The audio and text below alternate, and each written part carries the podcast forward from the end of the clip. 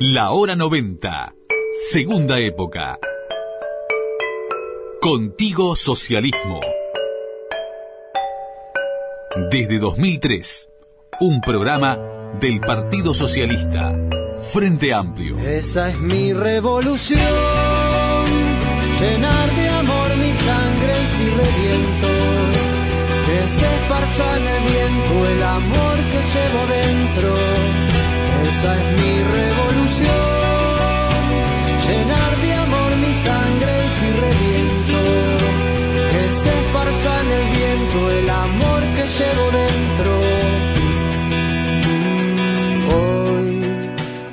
pelea que doy es quererme más.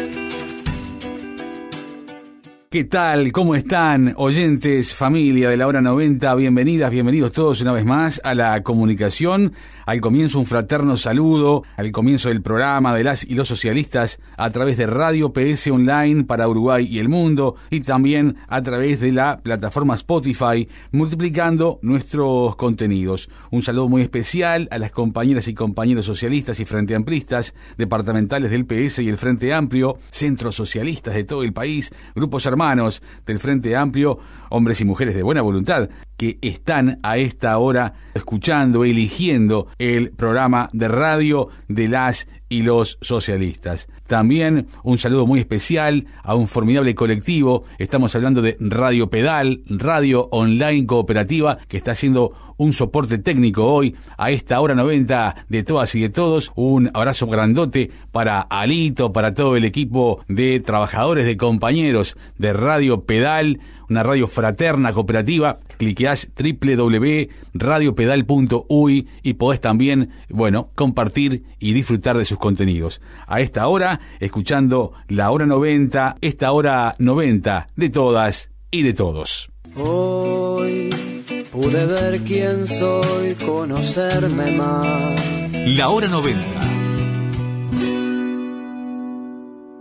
Y al comienzo de esta hora 90 de todas y de todos, hay muchos contenidos hoy, ¿no? En instantes, el secretario general del Partido Socialista, Gonzalo Civila. Luego iremos a la comunicación con la compañera Carla Pérez, primer suplente del candidato a la intendencia departamental de Rivera por el Frente Amplio. Y al final con el compañero Gerardo Rodríguez, presidente de FANCAP y también secretario de Movilización Social y Cultural del Partido Socialista en instantes también junto a nosotros. Pero al comienzo, como decíamos, ya con nosotros en la hora 90, el secretario general de las y los socialistas, compañero Gonzalo Civila. ¿Cómo estás, diputado? Bienvenido a la hora 90, bienvenido a casa. Muy bien, Gustavo, una alegría poder conversar contigo y con la audiencia a la hora 90. Gracias por la invitación. Gracias como siempre por estar. Y al comienzo, preguntarte acerca de un importante comité central realizado hace pocas horas en forma virtual. Iba a decir en Casa del Pueblo, eh, como habitualmente decimos, pero virtual, pero comité central al fin, donde hubo mucho contenido, mucha discusión y muchas decisiones, entre ellas las y los socialistas proponiendo un espacio de coordinación para evaluar cómo enfrentar a la ley de urgente consideración. ¿Qué se propone al respecto? ¿Cómo podés calificar ese comité central, el desarrollo del mismo y esta decisión en particular? Bueno, primero fue un comité central muy especial porque, como vos bien decías ahora, en ese pequeño lapsus, bueno, estamos acostumbrados a reunirnos en la Casa del Pueblo y nos tocó, por esta circunstancia tan especial de la pandemia, de la emergencia sanitaria,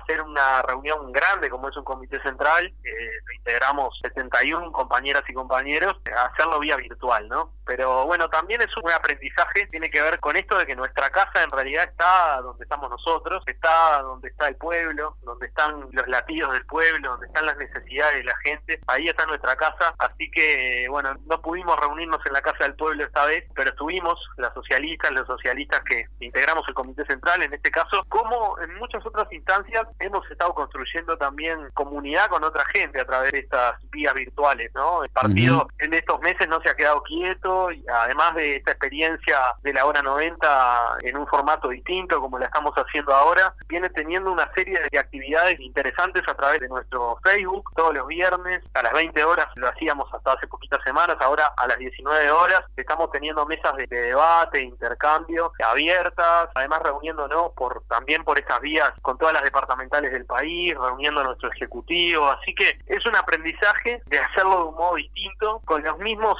objetivos y con los mismos valores que nos mueven siempre, ¿no? Así que lo primero es un comité central diferente, pero orientado como siempre a, pensar la realidad para tratar de, transformarla, poniendo el foco en los trabajadores en las trabajadoras del país. Y bueno, entramos en contenidos que tienen que ver con el momento que vive el Uruguay, ¿no? Estamos en una situación bien particular, eh, el cambio de gobierno el primero de marzo fue un punto de inflexión, hay una orientación de gobierno muy distinta a la orientación de gobierno de los 15 años del Frente Amplio y además esta circunstancia de la emergencia sanitaria y diría sobre todo en este momento de la emergencia social y económica que atraviesa el país, ¿no? Entonces nos dedicamos a, reflexionar un poco sobre eso, tratamos de darle un marco más global porque las cosas que pasan en el Uruguay no son ajenas a los procesos mundiales, entonces lo verán los compañeros, las compañeras, los oyentes de la hora 90 si quieren en nuestra página web en la declaración final del Comité Central, que es un pequeño documento en realidad, eh, hay un primer capítulo que se refiere a el COVID-19, la pandemia por COVID-19 y la desigualdad capitalista, ¿no? O sea, cómo en este mundo tan desigual, muchas de esas desigualdades se están agudizando producto de esta situación, quedan a veces más en evidencia. Bueno, hay un primer capítulo que queda claro en ese documento, en esa declaración, que es el análisis del impacto de esta pandemia por COVID-19 en el marco de un mundo muy desigual, como es el mundo capitalista en el que vivimos, ¿no? Lo que nosotros planteamos ahí, que estuvimos reflexionando en el Comité Central, es cómo esta pandemia, esta emergencia sanitaria, social y económica, eh, bueno, no nos afecta a todos y a todas por igual, sino que nos agarra parados de distinta manera, ¿no? Entre países, esto es muy notorio, la desigualdad entre países está incrementándose producto de esta situación, pero además a la interna de las sociedades, ¿no? Sectores más desfavorecidos son los que tienen más dificultades para poder enfrentar sobre todo la emergencia social, ¿no? Y los estados muchas veces no disponen los recursos necesarios o porque no los tienen o porque no toman la decisión política de hacerlo para poder enfrentar esto adecuadamente. esa realidad de desigualdad entonces agudizada, desacerbada, es una realidad que nos preocupa mucho y que da cuenta de un mundo que tiene que ser transformado, ¿no? Y ahí está el gran desafío de los socialistas, de la socialistas, de seguir trabajando por un mundo nuevo, por un mundo distinto, donde estas desigualdades no sigan cobrándose vidas y la dignidad de la gente, ¿no? Veíamos algunos datos alarmantes, entre 40 y 60 millones de personas se estima que van a caer en este año en la pobreza extrema en el mundo, ¿no? Estamos hablando de una cantidad enorme de gente. Además, prácticamente la mitad de la población mundial no tiene acceso a servicios básicos y esto en un contexto de emergencia sanitaria es todavía más grave de lo que es habitualmente. Y se estima que casi la mitad de la población económicamente activa en el mundo ve peligrar su puesto de trabajo producto de esta situación, Entonces, eh, toda esa situación mundial es el marco en el que nosotros después eh, entramos en el análisis de la situación nacional, ¿no? Claro, y proyectando esa realidad al ámbito local, es ineludible preguntarte acerca de una reciente afirmación como consecuencia de la presentación por parte del equipo económico de gobierno de la última rendición de cuentas en la Comisión del Senado, porque la ministra de Economía, Susana Arbeleche, por lo pronto dijo que si no mejoramos los resultados fiscales, las políticas sociales no las vamos a poder mantener, dijo. Sí, a ver, yo creo, y yendo al,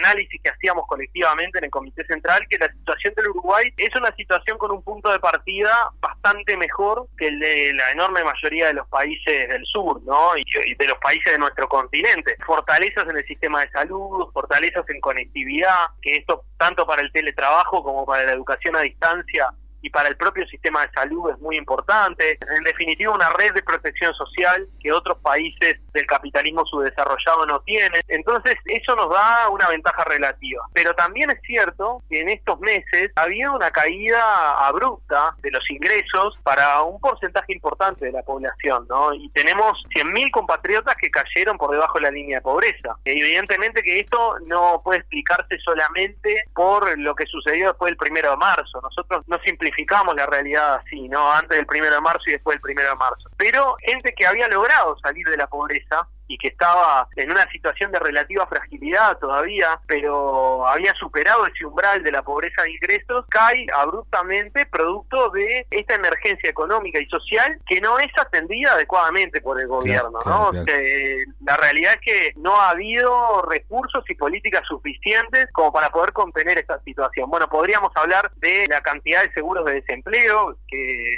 realmente ha habido una explosión en el último tiempo de pedidos de seguro de desempleo y así podríamos seguir con un montón de situaciones que están generando una realidad muy compleja para muchos compatriotas. Frente a eso, el gobierno tiene un discurso ambiguo y errático, ¿no? Por un lado dice, vamos a mantener el gasto social, vamos a gastar lo que tengamos que gastar, pero por otro lado, gasta muy poquito en relación a lo que una emergencia de este tipo requiere, ¿no? La verdad es que nosotros no es que estemos obsesionados por el gasto en sí, sino porque las respuestas lleguen a la gente, lleguen a los trabajadores, lleguen a los pequeños productores, a los pequeños comerciantes, a la gente que no tiene cobertura de la seguridad social y que necesita un plato de comida muchas veces. Ahí hay una gran red de solidaridad que también está resolviendo en lo inmediato esos temas, pero además necesita respuestas poco más abarcativas que eso, porque en muchos casos está perdiendo la vivienda, ve muy deterioradas sus condiciones de vida y eso exige una respuesta muy fuerte del Estado. Entonces, nuestra conclusión sobre esto es que el gobierno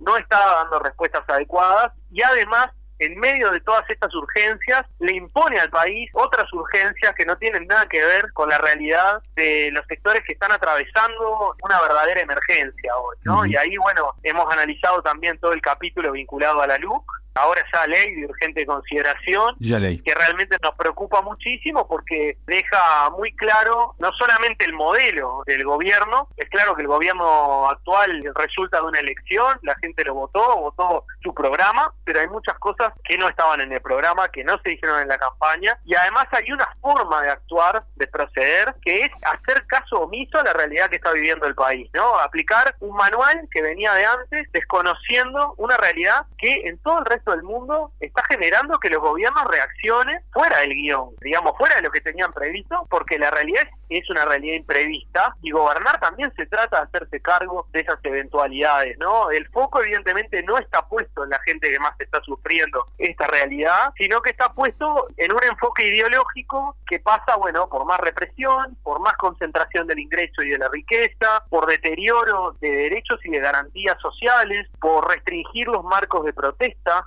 y de expresión de la sociedad que es crítica o que pueda ser crítica de las medidas del gobierno, por una reforma educativa prepo, sin discusión con ningún actor social, modificando más de la mitad de la ley de educación por la vía de un proyecto urgente en el que este tema, el de la educación, pudo ser discutido un día en comisión y un día en sala en cada cámara. Eh, es decir, realmente un paquete de shock de medidas que no tienen nada que ver con las urgencias de la población. El Frente Amplio presentó en las últimas horas su programa de gobierno 2020-2025 para la Intendencia de Montevideo. Allí los tres candidatos a intendente o intendenta, cuatro ejes fundamentales que son igualdad, participación, sustentabilidad y género. ¿Cómo catalogás el encuentro? A mí me pareció un encuentro muy positivo, también muy especial por esto de que no pudimos hacer un acto como en general nos gusta los Frente Amplistas, pero bueno, a través de los medios virtuales vimos una presentación muy completa, desde la intervención del presidente de la departamental del Frente Amplio, Carlos Varela, a las intervenciones de los tres, de la compañera y de los dos compañeros que llevan esta vez la representación de la fuerza política en esta elección. Creo que tuvimos un acto muy unitario, donde además el Frente puso arriba de la mesa algo que siempre lo ha caracterizado, que es la unidad en torno a un programa, en torno a las ideas, a ideas que se desarrollan, que se felicitan, que se construyen colectivamente. Y esto me parece que es una seña de identidad del Frente Amplio muy fuerte y muy diferenciadora del resto del sistema político. Y después vi particularmente a, la compañera Carolina Cose, la candidata que nuestro partido apoya para la Intendencia de Montevideo, con una enorme claridad de visión política. ¿no? Nosotros necesitamos discutir sobre los temas de la gestión de Montevideo, eso es verdad, pero necesitamos sobre todo discutir de la realidad que vive el país y que vive el departamento a raíz de los cambios que están aconteciendo en el Uruguay. Y eso implica una reflexión política, implica un liderazgo político que sea capaz de tomar los grandes ejes, las grandes necesidades de la gente y hacer gestión para resolver necesidades urgentes, pero además conducir políticamente con claridad, con determinación y con una apuesta al frente amplismo, a lo colectivo por encima de lo individual o de lo sectorial. Y yo creo que eso se notó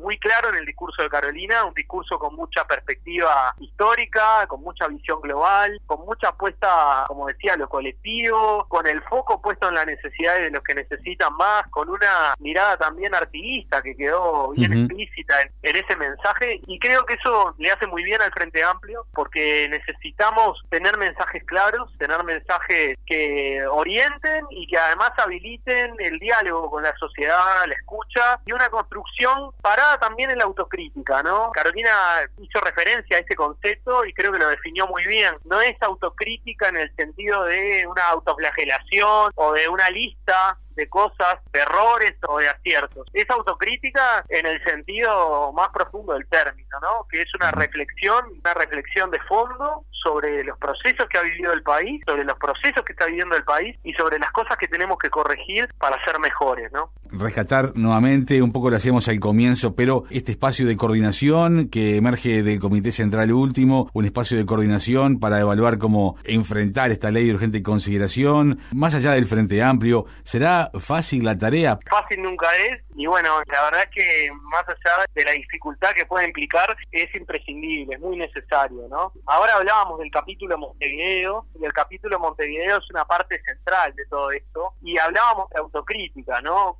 Bueno, pensando en clave de autocrítica, nosotros lo que analizamos es que al campo popular, al movimiento popular uruguayo, que el Frente Amplio integra, le cabe una reflexión y nos cabe particularmente desde el lugar de la fuerza política a cómo a veces hemos generado cierta dispersión o falta de, construcción de caminos comunes, ¿no? El gobierno a veces también nos fue generando una brecha con algunos actores sociales, por momentos, más allá de que habilitó muchos caminos de participación y muchos logros, también nos encontró preocupados más por el espacio particular desde el que cada uno estaba llevando adelante el proyecto que por el proyecto en su conjunto y por la coordinación de los diferentes factores que hacen al proyecto. ¿no? Entonces, nosotros tomando un poco esa lección, en ese sentido que también lo planteaba Carolina hacer de la autocrítica como forma de construcción, decimos, bueno, no podemos repetir ese error. Y si estamos ante un modelo que es antipopular, notoriamente antipopular, lo que tenemos que hacer es juntar mucho pueblo para dar el debate y para enfrentar esas políticas, ¿no? Y bueno, ahí está el tema de la luz y hay muchos temas más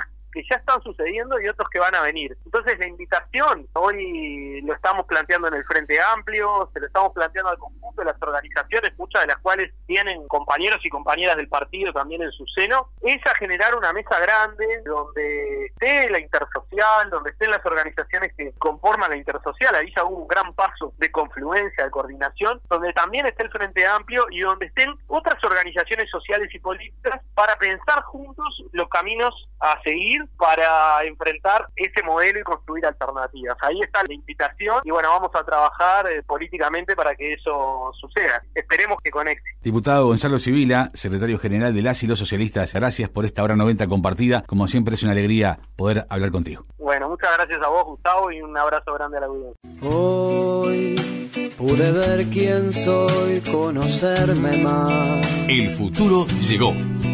La hora 90. Contigo Socialismo. Continuamos con esta hora 90 de todas y de todos, recibiendo ahora, y lo hacemos con mucho gusto, a una querida compañera. Es ella socialista, frente amplista del departamento de Rivera. Tiene la responsabilidad, además, de ser primer suplente del candidato a intendente departamental de Rivera por el Frente Amplio. Estamos hablando de la compañera Carla Pérez. ¿Cómo estás, Carla? Bienvenida a la hora 90. Bienvenida a casa. Bueno, muchísimas gracias, Gustavo. Un gusto estar con ustedes nuevamente. Gracias a ti por estar. Como te decíamos, estábamos muy esperanzados de poder hablar contigo porque hay mucho para decir, sobre todo desde la óptica de alguien tan emprendedora como vos, militante como vos, que siente la pasión de las ideas y que desarrolla con mucho esfuerzo su labor en una tierra un poco feudo del tradicionalismo, ¿no? Sí, muy difícil. La tarea militante acá de nosotros los de izquierda no es fácil. Creo que últimamente, en los últimos años, ha sido aún peor. Hay como una reacción muy fuerte hacia, bueno, los partidos tradicionales tradicionales y fundamentalmente el Partido Colorado, inclusive hasta cierto rechazo, lo que también es muy contradictorio en función de todo lo que se ha hecho en los últimos 15 años con el gobierno centroplista. Pero bueno, tenemos la influencia nefasta de lo que es el bolsonarismo en Brasil, que nos toca muy de cerca, y bueno, también un poco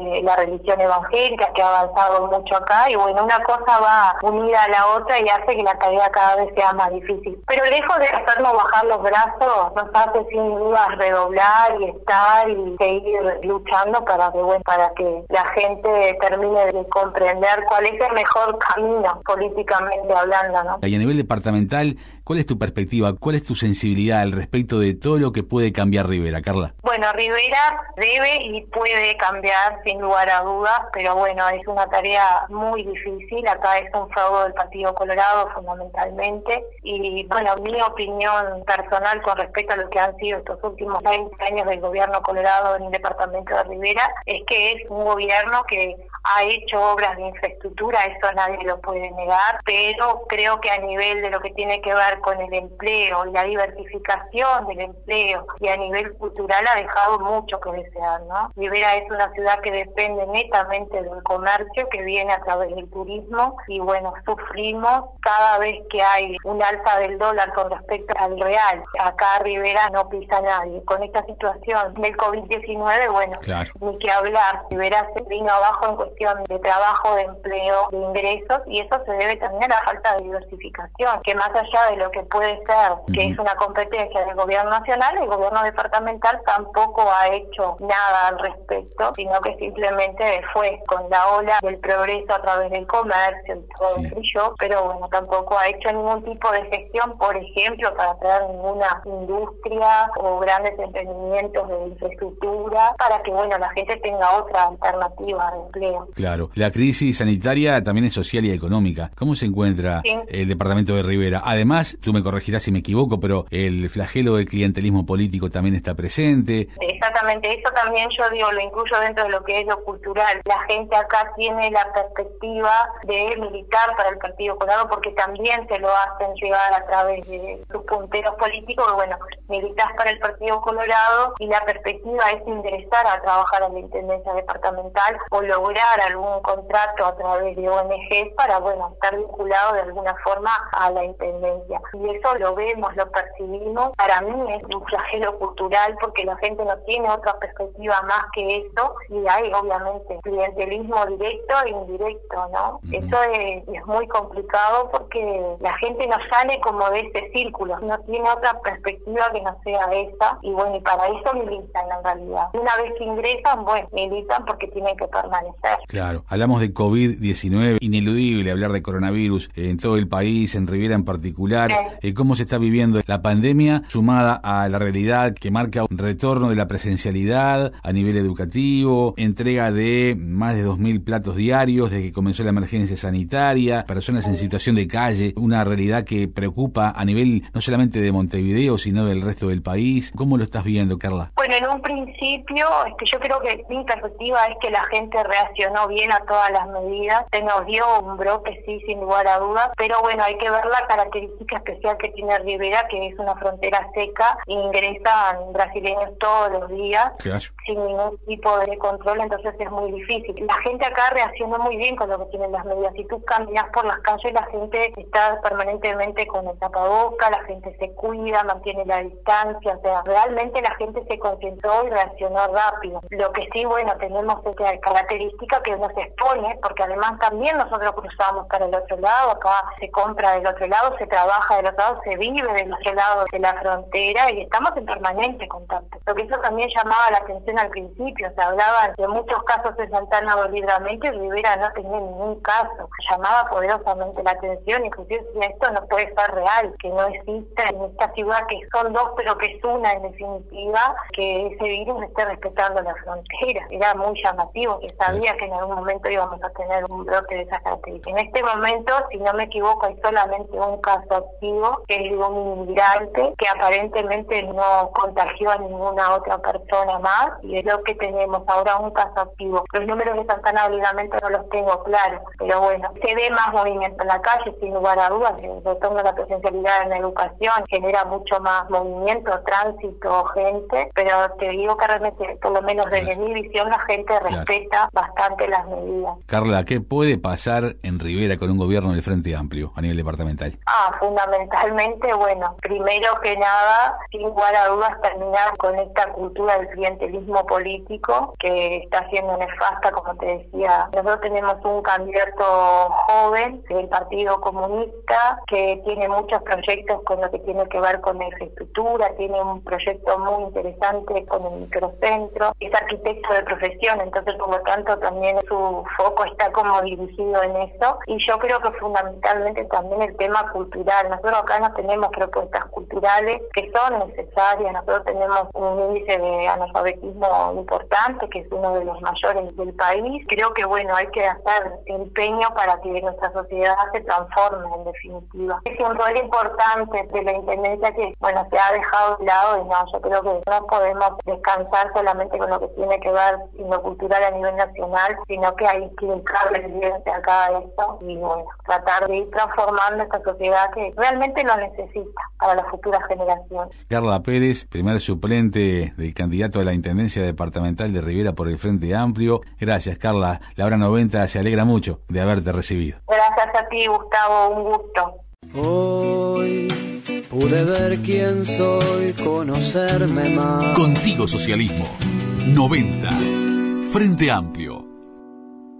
Ya en el final de esta hora 90 de todas y de todos, lo decíamos al comienzo, lo adelantábamos, este encuentro que ya estamos celebrando, estamos en contacto con el secretario nacional de Movilización Social y Cultural del Partido Socialista, compañero Gerardo Rodríguez, porque FANCAP, sindicato del cual Gerardo además es su presidente, resolvió promover un referéndum contra algunos artículos de la ley de urgente consideración y queremos escucharle. Gerardo, bienvenido la hora 90. Bienvenido a casa, ¿cómo estás?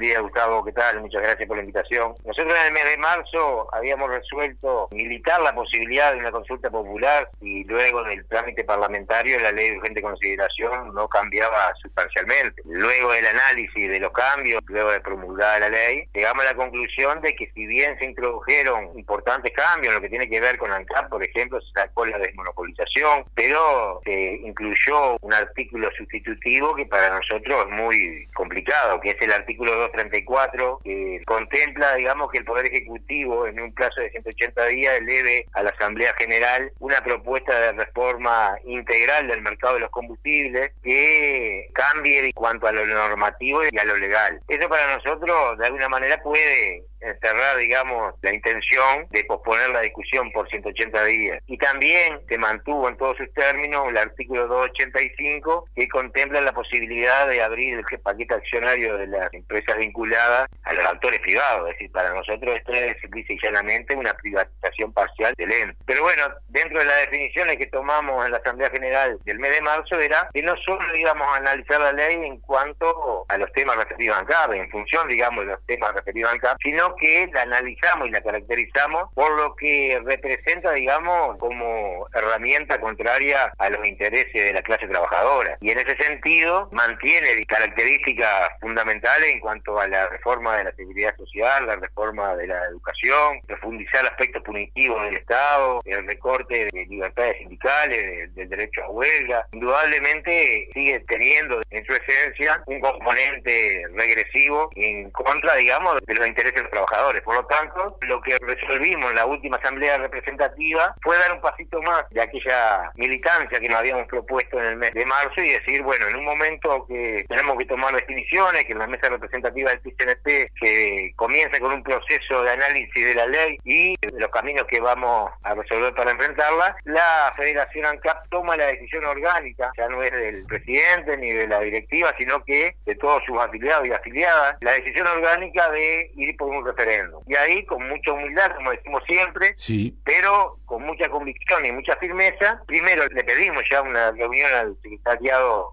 ejecutivo del PCNT para trasladar la decisión del sindicato y luego comenzaremos con una ronda de reuniones con todos los sindicatos, con todas las organizaciones del campo popular para construir, digamos, colectivamente el camino de resistencia que nos permita desembocar en un referéndum. Claro. Para nosotros nos da, por un lado, la posibilidad de enfrentar los aspectos más regresivos de la ley, pero también es una oportunidad de organización y de resistencia con el campo popular y para nosotros eso es fundamental. Ahora está el tema a consideración del PIT-CNT, está el tema por delante de los consejos de salarios, también el impulso de esta consulta popular. Eh, ¿Pensás que puede ser el momento preciso? Nosotros estamos convencidos de eso.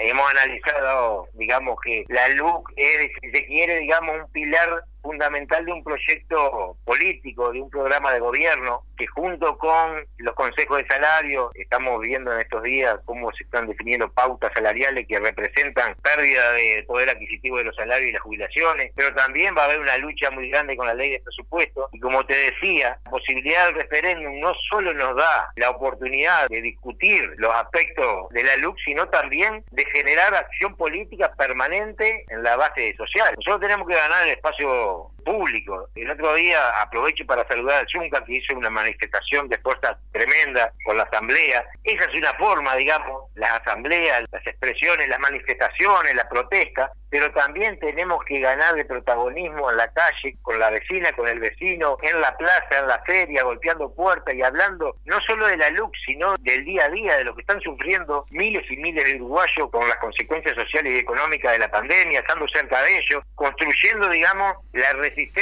y la acción que nos permita enfrentar las políticas neoliberales y todo lo que tiene que ver con la ley de presupuesto, con los consejos de salario y con los aspectos que se votaron dentro de la luz. Por lo tanto, creemos que es fundamental tener una iniciativa que nos posicione junto al pueblo, digamos, sensibilizándonos con todas las causas y con todas las luchas de los sectores populares, ¿no? Sabes que te escucho atentamente y esto me retrotrae al año 2003, al comienzo de los comienzos de este programa de radio de las y los socialistas, de una hora 90 que junto al senador Reinaldo Impulsaba la defensa de las empresas públicas. Y nuevamente pasó el tiempo y hay como una nueva arremetida, digamos, tú lo decías, transitar los caminos de la privatización. Totalmente. Y también recuerdo que en el año 2001 y 2002, cuando se votó la ley de asociación de ANCAP, también había cierta incertidumbre y, y posible duda en el campo popular de cómo enfrentar esos pasos que se estaban dando hacia las privatizaciones. Y bueno, yo te encuentro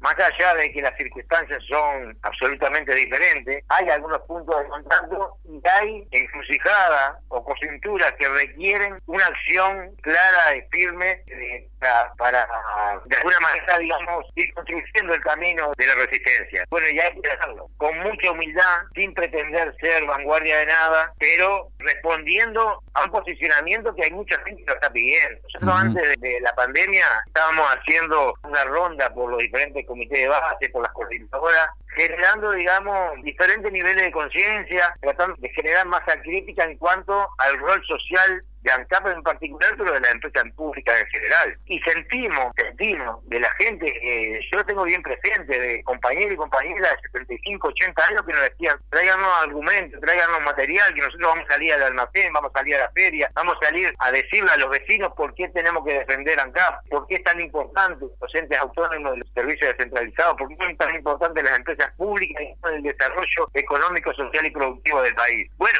a ese militante, a esa militante que tiene rebeldía y que tiene que salir, digamos, que quiere salir a dar la batalla, lo que tenemos que hacer es de alguna manera responder con organización, sin atropellos, sin dar pasos en falso, pero siempre empezar a construir muy humildemente y muy, como te decía, convencido de que es el, paso que tenemos que dar, la defensa de las empresas públicas, la defensa del puesto de trabajo, la defensa del poder adquisitivo del salario, la defensa, digamos, de las conquistas que hemos logrado durante los últimos 15 años y que ahora se nos quieren arrebatar. A eso tenemos que apelar, a ganar el espacio público, a organizarnos y a luchar. La urgente consideración es el mantener el trabajo y tenés mucha fe para construir mayorías y consensos en esta patriada. También eh, FANCAP resolvió refrendar ¿no? un paro de 24 horas que realizará el 29 de julio. La mesa sindical coordinadora de entes. Es así, y también venimos desafíos, porque ¿qué pasa? Nosotros vemos de repente, nosotros decimos que la derecha tiene el objetivo de desmantelar ANCAP, y no lo, lo intenta por un solo camino. Quitarle el monopolio a ANCAP es arrancarle el corazón. Ahora, hay otra forma también de hacerlo desaparecer. Estamos seguros que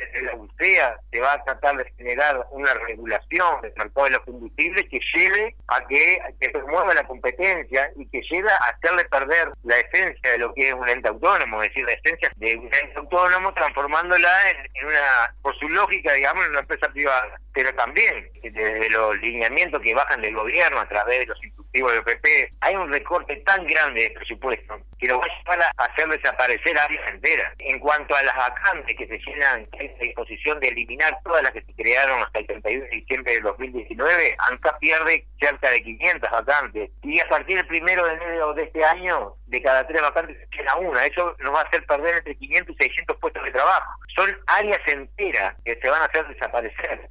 Van a ir haciendo agujeros como a un queso. Y lo último va a quedar del, del ente es su fachada, es simplemente una empresa pública que no tiene nada, que de contenido, que no tiene trabajadores y que simplemente está ahí porque no la pueden hacer desaparecer porque necesitan mayorías especiales. Pero en cuanto a su esencia y su rol, la vaciaron de contenido. Gerardo Rodríguez, el secretario nacional de Movilización Social y Cultural del Partido Socialista, presidente de FANCAP. Gerardo, gracias por tu tiempo, gracias por esta hora 90 contigo. Hasta muy pronto que todo lo mejor ocurra. Bueno, muchas gracias Gustavo y mandarle un abrazo apretado a todas las socialistas y a todos los socialistas. Un abrazo grande. Nos vamos para pronto volver con más Hora 90 Socialista y Frente Amplista. Nos comunicamos como siempre a través de nuestras diversas formas para multiplicar contenidos, cliqueando www.ps.org.ui con nuestros eh, canales de PSTV en Facebook, en YouTube, con el histórico y emblemático El Sol, que ha vuelto a través de sus páginas mediante publicación digital y con la hora 90 que también está haciendo historia desde el año 2003, ahora a través de Radio PS Online y Spotify para Uruguay y el mundo. Reiteramos el agradecimiento, el saludo fraterno a los amigos, a los compañeros de Radio Pedal por el soporte técnico que están realizando hoy a esta hora 90 de todas y de todos. www.radiopedal.uy para escuchar a esta radio compañera. Queridas, queridos, gracias por estar con Corazón Socialista y con la 90 en el corazón. Esta es mi revolución.